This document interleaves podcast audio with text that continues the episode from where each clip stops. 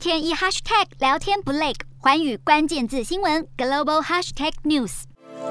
车诺比核电厂在乌俄开战不久之后就沦陷了。不过，占领车诺比的俄军似乎终于是认知到车诺比周围有大范围污染，身处其中非常危险。乌克兰核电公司就在三十一号发出声明，表示俄军因为担心辐射污染，已经将大部分的部队撤往白俄罗斯。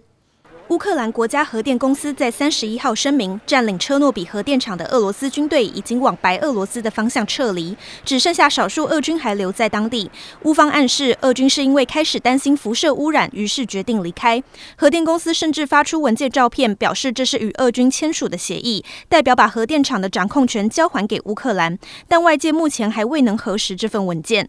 不止车诺比传出俄军撤退的消息，连先前集结在基辅外围绵延了六十四公里的俄军车队，目前行踪也是个谜。美国国防部甚至表示，不确定他们是否已经撤离。乌克兰部分地区看似捷报频传，但战火并非完全熄灭。在几天前乌俄第五轮谈判之后，双方很可能在接下来的一到两周内再度会面。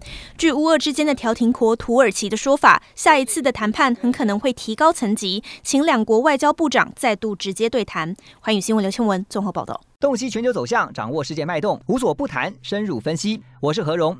环宇全世界全新升级二点零版，锁定每周三、周六晚间九点，环宇新闻 MOD 五零一中加八五凯播二二二以及 YouTube 频道同步首播，晚间十点完整版就在环宇全世界 YouTube 频道。